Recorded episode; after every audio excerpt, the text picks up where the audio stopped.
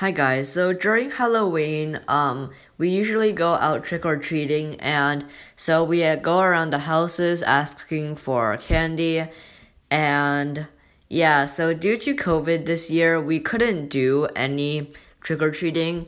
Well, we can, but you'll probably get uh infected, and so, but some people like found innovative ways to um, send out candy even during the COVID.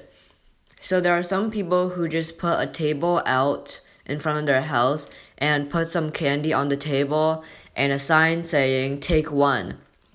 So that's a solution, I guess. But uh, another cool solution is someone actually built like a tube thing from their um, inside their door into outside. And so when kids come, the homeowner can stay in the house while putting candy in the tube and letting the children take the candy. So it's an innovative way. And another family was in the garage handing out candy from there. And they even had a TV on since it was pretty boring. So, yeah, those are pretty cool ways. Bye.